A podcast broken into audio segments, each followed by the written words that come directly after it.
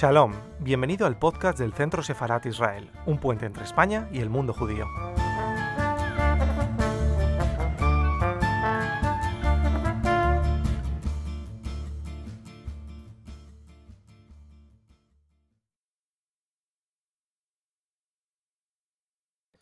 Muy buenas tardes y bienvenidos al canal de YouTube del Centro Sefarat Israel. Como todos ustedes saben, este centro es un puente entre España y el mundo judío, una institución de diplomacia pública que depende del Ministerio de Asuntos Exteriores, la Comunidad de Madrid y el Ayuntamiento de Madrid. Y somos un puente entre España eh, y el mundo judío, como decíamos, y lo somos gracias a actividades como la que hoy nos trae aquí. Esta conversación con el escritor Pep Cole, a quien agradecemos mucho que nos acompañe hoy en, este canal de YouTube. Pep, muchísimas gracias, por, estar, por estar con nosotros. Buenos días, Israel. Muchas gracias. Muchas gracias. Vamos a, presentar un poco a Pep antes de comenzar con esta conversación. Pep es un escritor sumamente prolífico en, lengua catalana, en catalán. Eh, se ha traducido además al euskera, al francés o al italiano. Eh, es autor de obras como El salvaje de los Pirineos, Las señoritas de Lourdes o El Lani que va a Carré de la Roca. Eh, y además eh, bueno, dentro de su obra se encuentra eh, teatro, ensayo, eh, novela juvenil también, pero hoy concretamente vamos a hablar de su, último, de su último libro, que es este que tengo en mis manos, La larga siesta de Dios, y que ha salido a la venta el pasado 1 de febrero, editado, editado por la editorial Planeta. Así que vamos a hablar de, este, de esta larga siesta de Dios. A mí, Pep, en primer lugar, eh, me gustaría que pusiéramos a, los eh, oyentes en contexto. En tu libro nos cuentas la historia de Samuel Silverstein y me gustaría que nos pudieras hacer un resumen eh, de su vida, de su historia, de esta historia que nos cuentas muy brevemente para que la gente se pueda poner en contexto. Bueno, Samuel es un, es un, transportista, francés de origen, de origen judío que vive en Lille, en el, norte de Francia. Y entonces, en 1940, cuando los alemanes entran en esta gran embestida desde, desde Bélgica, él inicia, él con su familia huyen de la ciudad hacia, hacia el sur, como todos los franceses. Entonces, en su camión eh, es bombardeado por los Stukas, por la aviación alemana, él se queda solo, matan a toda su familia. Entonces es, cuando él, al llegar, al llegar a Toulouse, inicia una nueva vida. En principio el hombre está muy desesperado, pero por determinadas circunstancias, porque encuentra, encuentra un huérfano a quien protege, esto servirá para rehacer su vida. Y su vida solo tendrá sentido protegiendo a los niños, eh, a los niños de familias judías que han ido para el sur de Francia, eh, recogiéndolos e intentando colocarlos en, en masías, en granjas rurales, en pueblos, que es donde se sienten más seguros es el único lugar, porque de hecho en, la Francia de Vichy serán los gendarmes los que detengan a los judíos, ya no será la Gestapo, sino el gobierno colaboracionista de Vichy. Entonces él eh, cambia de oficio, se hace colporté. El colporté es un oficio que había desaparecido en Francia hacia los años 30. era era una especie de vendedor ambulante, pero con una especie de, armario, armario mochila a la espalda, donde llevaban pequeños objetos, botones, estampas, rosarios, muchos objetos religiosos, luego también de higiene femenina, iban por los pueblos por la Esto, esto le permitirá que pueda sacar, eh, que pueda sacar pases para viajar, para para trasladarse y colocar estos niños de, que habitualmente, habitualmente rescatan de los campos de concentración del sur de Francia o bien de los balnearios donde, tienen, donde, mantienen confinados, confinadas a las familias judías. Esto es lo que dará sentido a su, a su nueva vida.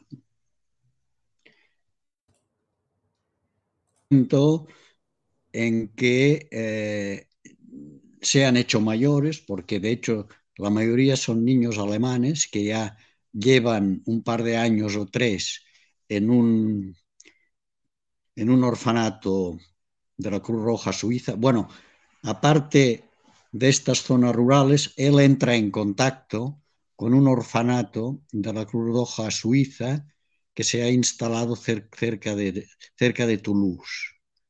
Y será sobre todo desde este orfanato donde, finalmente él intentará colocar a muchos niños y luego cuando ya son mayores, cuando tienen 16, 17 años, es cuando los alemanes que entre tanto, han, han, ido a controlar la frontera de los Pirineos, llega un momento, el año 43 o 42 exactamente, finales, que los alemanes ocupan también el sur de Francia. Y es entonces cuando no tienen otro remedio que huir, y para huir el único país que los puede acoger en aquel momento es España.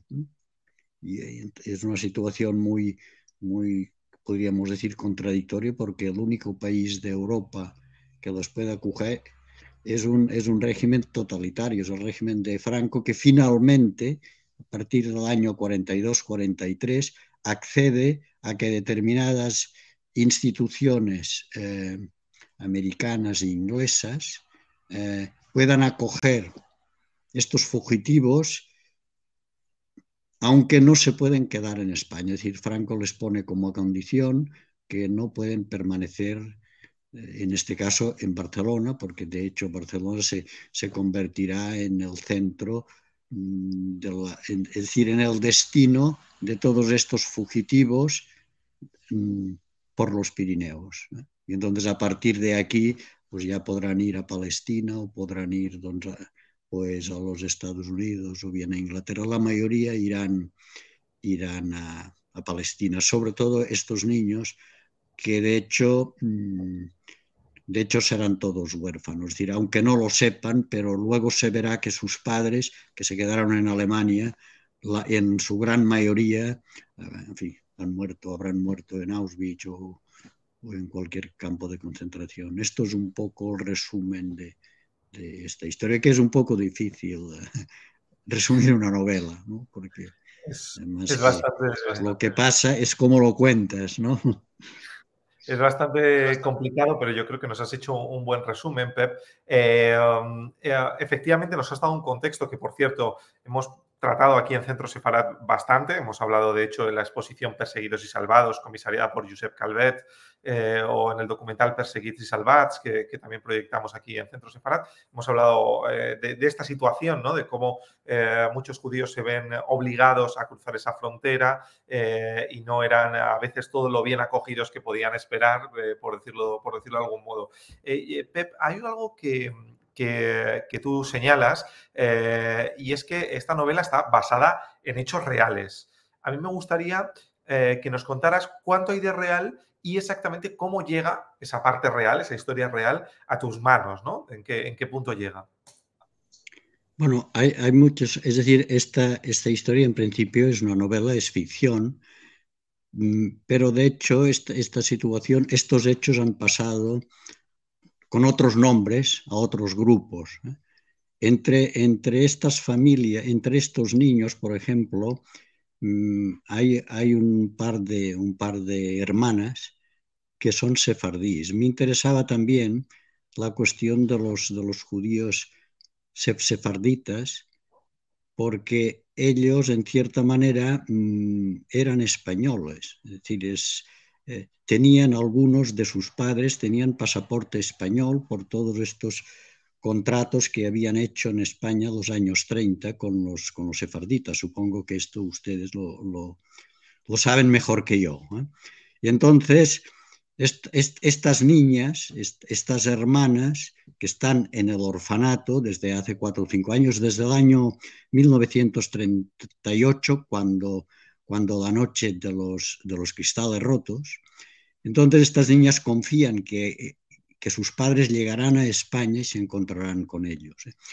Por, lo de, por lo que hace a, a realidad y ficción, hay, hay situaciones parecidas. Por ejemplo, hay un orfanato de la Cruz Roja que acoge niños en un castillo, en un castillo casi en ruinas. Estos están en un convento, en un, en un, en un monasterio, pero prácticamente la situación es muy parecida.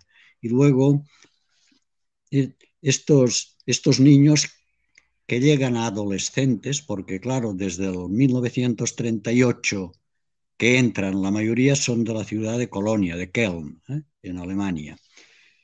Entonces, claro, se van haciendo mayores, pasan toda la crisis de la adolescencia en esta situación tan, tan podríamos decir, extraña y tan, y tan adversa, ¿eh? porque son perseguidos. Son perseguidos por los gendarmes y luego por, por, los, por los alemanes. ¿eh? Hay, hay, muchas situaciones sacadas de la realidad. Por ejemplo, eh, la razzia que hicieron los gendarmes franceses a unas familias acogidas en el, en balneario de, de Aulus, de Olu, que dicen, que estaba casi tocando Andorra con la frontera andorrana. Hicieron una racia el 20, creo que es el 26, el 26 de julio del 42, cuando por la noche cogieron eh, muchas familias y las enviaron al campo de concentración de Dancy, al norte de París, y de ahí a Auschwitz. Y esto es histórico, de las razzias francesas. Eh, claro, es, es, un tema este que, que, que, en fin, muy, muy, muy incómodo para Francia, ¿eh? porque a los franceses les ha costado eh, reconocer el papel que tuvieron que jugar, los únicos que detenían a los judíos. En otros países eran la misma Gestapo, pero en Francia tuvieron que ser los, los, los gendarmes de Vichy, en ¿eh? una situación también muy comprometida para ellos, porque o eras colaboracionista o eras, o eras un traidor. ¿no? Sin duda, sin duda, eh, hay algo eh, que, la obra, que, tu obra ya nos anuncia desde el propio título, ¿no? La larga siesta de Dios. Y es ese, ese uh, podríamos decir, ese debate espiritual que, se presenta dentro del libro, ¿no?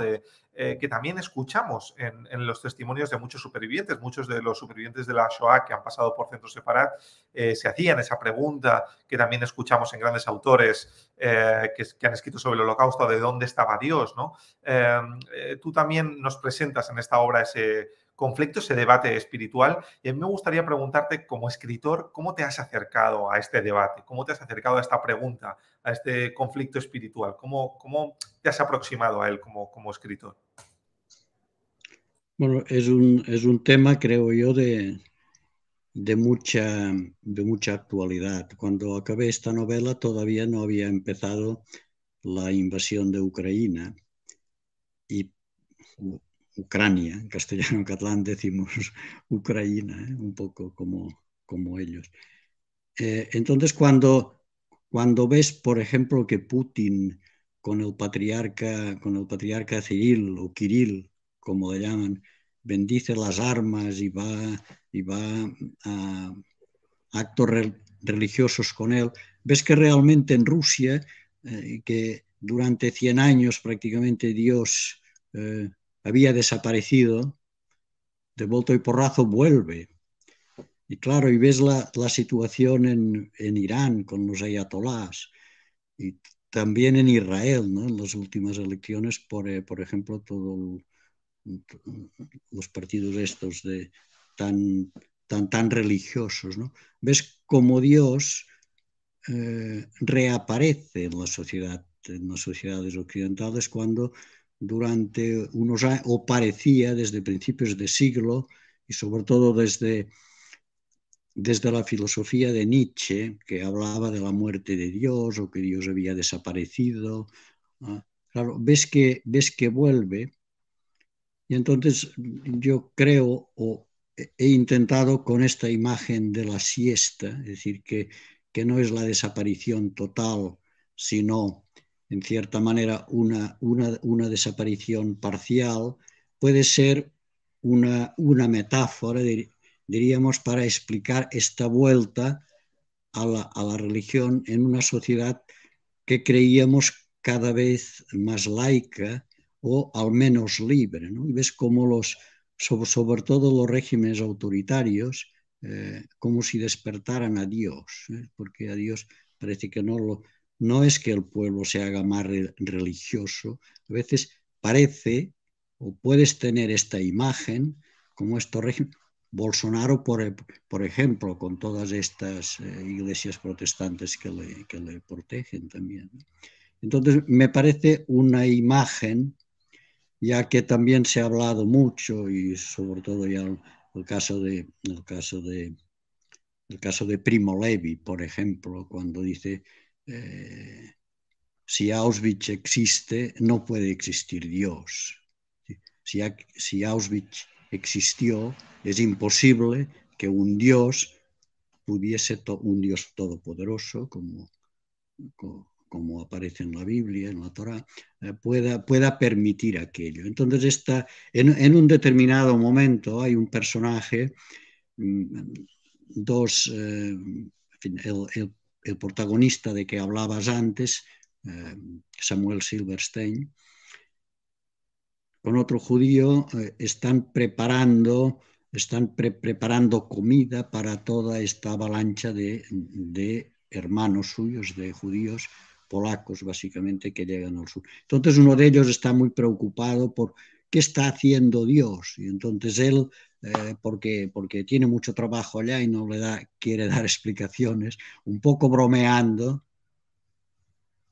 le sale con esta. Déjalo en paz que duerme la siesta, porque es, al mediodía. ¿no? Y entonces, con, e, con esta imagen que luego aparece al final, es como, mm, en fin, me parece adecuada para intentar explicar la cuestión religiosa en este sentido. Eh, um, hay eh, en tu obra eh, personajes que reflejan cómo durante la Segunda Guerra Mundial hubo personas que se lucraron de estas situaciones tan extremas y lo vemos en el personaje de Maurice de la Font. y a mí me gustaría que nos hablaras un poco de este personaje y de este hecho, ¿no? de lucrarse durante estos años en los que, pues bueno, la vida de tantas y tantas personas estuvo en juego o estuvo o realmente se perdió. Eh, me gustaría que nos hablaras de este, de este personaje de Maurice de la Font. Es, decir, el, amo, el patrón de la, del convento donde están acogidos, ¿no? ¿Entiendo? Sí. Bueno, claro, yo quería saber también esta historia, cómo es que o por qué algunos franceses vieron con buenos ojos, sobre todo al principio, la invasión de Alemania. Es decir, cómo vieron con buenos ojos que el, mariscal Petain pactara con Hitler.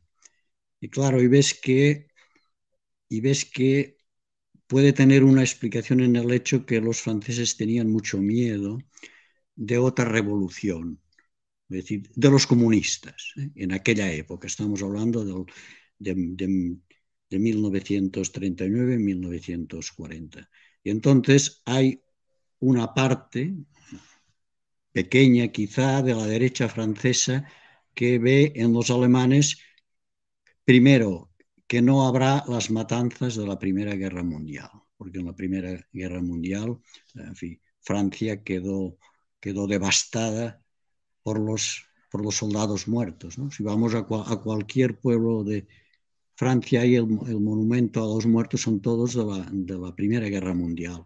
Entonces, por, una, por un lado, el pacto con Hitler evita esta, esta masacre de, de hombres jóvenes, al menos de momento, y por otra parte también impide que los comunistas o revolucionarios tomen el poder. Entonces, esto explica que algunos franceses eh, pudiesen ver con, buenos ojos o, miraran a otro lado mm, a la, invasión de los, de los, alemanes y pactaran con ellos antes que, claro, lo que no podían hacer, o vieron inmediatamente que eran incapaces, incapaces de parar el golpe con este ejército colosal que, que había preparado Hitler y que entra en Francia de una manera muy, muy fácil, porque entran por, por la parte de Bélgica que ellos no controlaban. La línea Maginot estaba colocada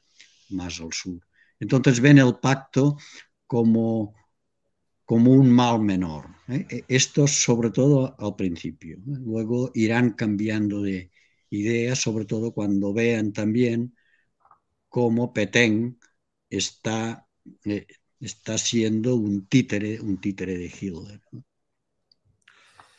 Pep, eh, nos atiendes eh, hoy desde tu biblioteca. Antes he podido ver que tienes una enorme cantidad de, volúmenes, de libros, esa biblioteca muy grande que ya podemos intuir por atrás. Y esto también me lleva a preguntarte por cómo ha sido el proceso de documentación para preparar este, este libro, La larga siesta de Dios. A mí me gustaría eh, que nos contaras cómo, ha sido ese proceso en el que te has documentado sobre este periodo histórico, sobre estas vidas, eh, si ha sido muy complejo encontrar información, eh, qué retos te ha planteado este proceso de documentación para escribir este libro. Bueno, um, este, este tema, esta, esta cuestión de la huida por los Pirineos durante la Segunda Guerra Mundial, de de familias judías, pero también, por ejemplo, de, pilotos de aviación ingleses abatidos en Francia, o bien también de jóvenes franceses que querían huir a España para pasar al norte de África, como al final, los últimos años de la guerra en Francia, los alemanes dictaron eh, leyes eh, para que los los jóvenes franceses se integraran al ejército entonces, o a trabajar en fábricas de armamento. Entonces, muchos de ellos em, mm, intentaron, intentaron huir a la parte, a las colonias, a Algeria o a Marruecos a través de los Pirineos. Todas estas huidas por los Pirineos, que son unas montañas eh, en fin, inasequibles en invierno, al, menos al centro, ¿eh? porque los Pirineos son muy altos en el centro, llegan a los, a los 3.000 metros. En cambio, por los lados, por la parte del País Vasco y por la parte, por la parte, por el Pirineo Oriental, mm, hay vías de ferrocarril y también pues, hay, hay carreteras. Entonces, el centro era muy tentador porque era el menos vigilado, pero también el más difícil. Esta cuestión en Francia se estudió de manera tardía. Para Francia ya he comentado antes que el tema de los judíos era un tema, una cuestión bastante incómoda y, vergonzosa y que en principio en los años en los años 60 y 70 prácticamente se habló muy poco. Pero los historiadores luego empezaron a preocuparse en Francia hacia los años 80, intentar porque todavía eh, había mucha gente viva, muchos, muchos guías, muchos, muchos pasadores que, llamaban, que son los que, los que acompañaban, porque eh, aventurarte solo por los Pirineos y sobre todo desde el norte, desde la parte francesa, los Pirineos son cara norte, por lo tanto, la nieve mm, dura mucho más, es decir, es, es la la parte umbría y también las poblaciones quedan, eh, quedan muy, muy lejos. Es decir, para, para la frontera, habitualmente desde Saint-Girons o desde los últimos pueblos, había dos o tres días de andar hasta llegar a la frontera. ¿eh? Entonces, digo este tema, pero, pero sí que sé que hubo algunos historiadores que, últimamente han publicado, y sobre, y sobre todo en España, un, historiador catalán llamado Josep Calvet ha publicado algunos, algunos libros, sobre todo desde la parte española. Saber cómo los acogían aquí, toda la, la historia, por ejemplo, de los hermanos Sequerra en, en, Barcelona, que eran los, los, delegados de la Joint. La Joint americana ya está legalizada en España entonces. Quiero decir con esto que que huir a España el, el 40 y el 41 era muy complicado porque tenías también a los, a los, españoles como enemigos, te podían devolver al otro lado. En cambio, a partir del 43, ya si podías pasar a España, ya no te devolvían. Y como estaban legalizadas estas asociaciones, ya al menos, al menos, eh, en fin, ya, ya, te podías considerar salvado en este sentido. Últimamente, ya digo, y volviendo a la documentación, han salido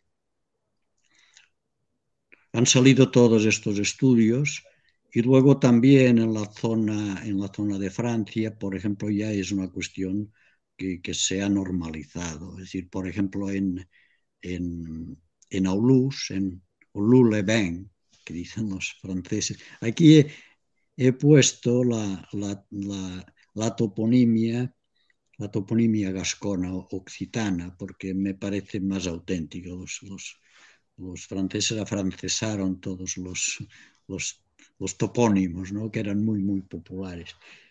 Entonces, algunos de estos lugares ya han hecho, por ejemplo, eh, un museo de reconocimiento como un homenaje, por, por ejemplo, en Olus hay un museo, un lugar de, memoria histórica que recuerda estos hechos lamentables. Y hay historiadores locales también, en Olus, en Saint-Girons, en Saint-Gaudens, que han, han estudiado sobre el terreno, porque ellos realmente eh, entre, entrevistaron a la gente que los acompañó y a los, y a los guías y pasadores. Y por tanto hay mucha cosa, claro, yo como novelista, más que investigar directamente, he ido ya a las publicaciones. Luego lo que he hecho también, a mí me gusta mucho la montaña y de hecho toda esta zona la había recorrido a pie y entonces he vuelto otra vez, porque cuando, cuando escribes debes, debes, debes, debes pisar el lugar, respirar el aire ¿no? y, y, ver. Entonces ves mucho más claro la situación eh, trágica, dramática en que debían encontrarse al pasar por puertos de montaña, por, por ejemplo, donde pasan estos adolescentes es de los más altos, a 2.600 metros de altura. Claro, estos puertos tenían la ventaja que eran menos controlados porque son más inasequibles, pero también se necesita una preparación eh, y, unos...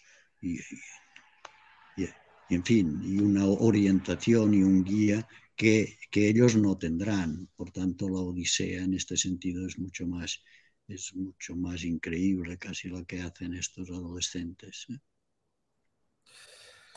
Pues eh, nosotros nos sumamos también a, recordar ese, ese, reconocimiento, digamos, a, a, la labor que ha hecho Josep Calvet eh, contando esta historia. Además, Josep Calvet es el comisario eh, de la exposición Mauthausen, Memorias Compartidas, que puede verse hasta el 17 de junio aquí en nuestra sede, en Centro Sefarat Israel. Así que nos sumamos también, una persona muy cercana al centro. Y, también queremos agradecer a Pep Cole, autor de La larga siesta de Dios, editado por, por Planeta, que nos haya querido acompañar esta tarde. Pep, muchísimas, muchísimas gracias por estar aquí en el canal de YouTube del Centro Sefarat Israel. Israel.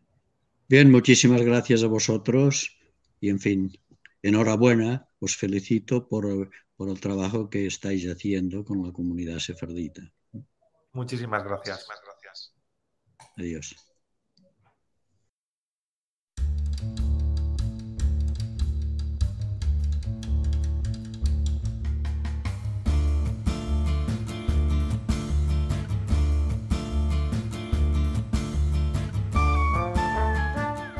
Estás escuchando el podcast del Centro Sefarat Israel. Gracias por seguirnos.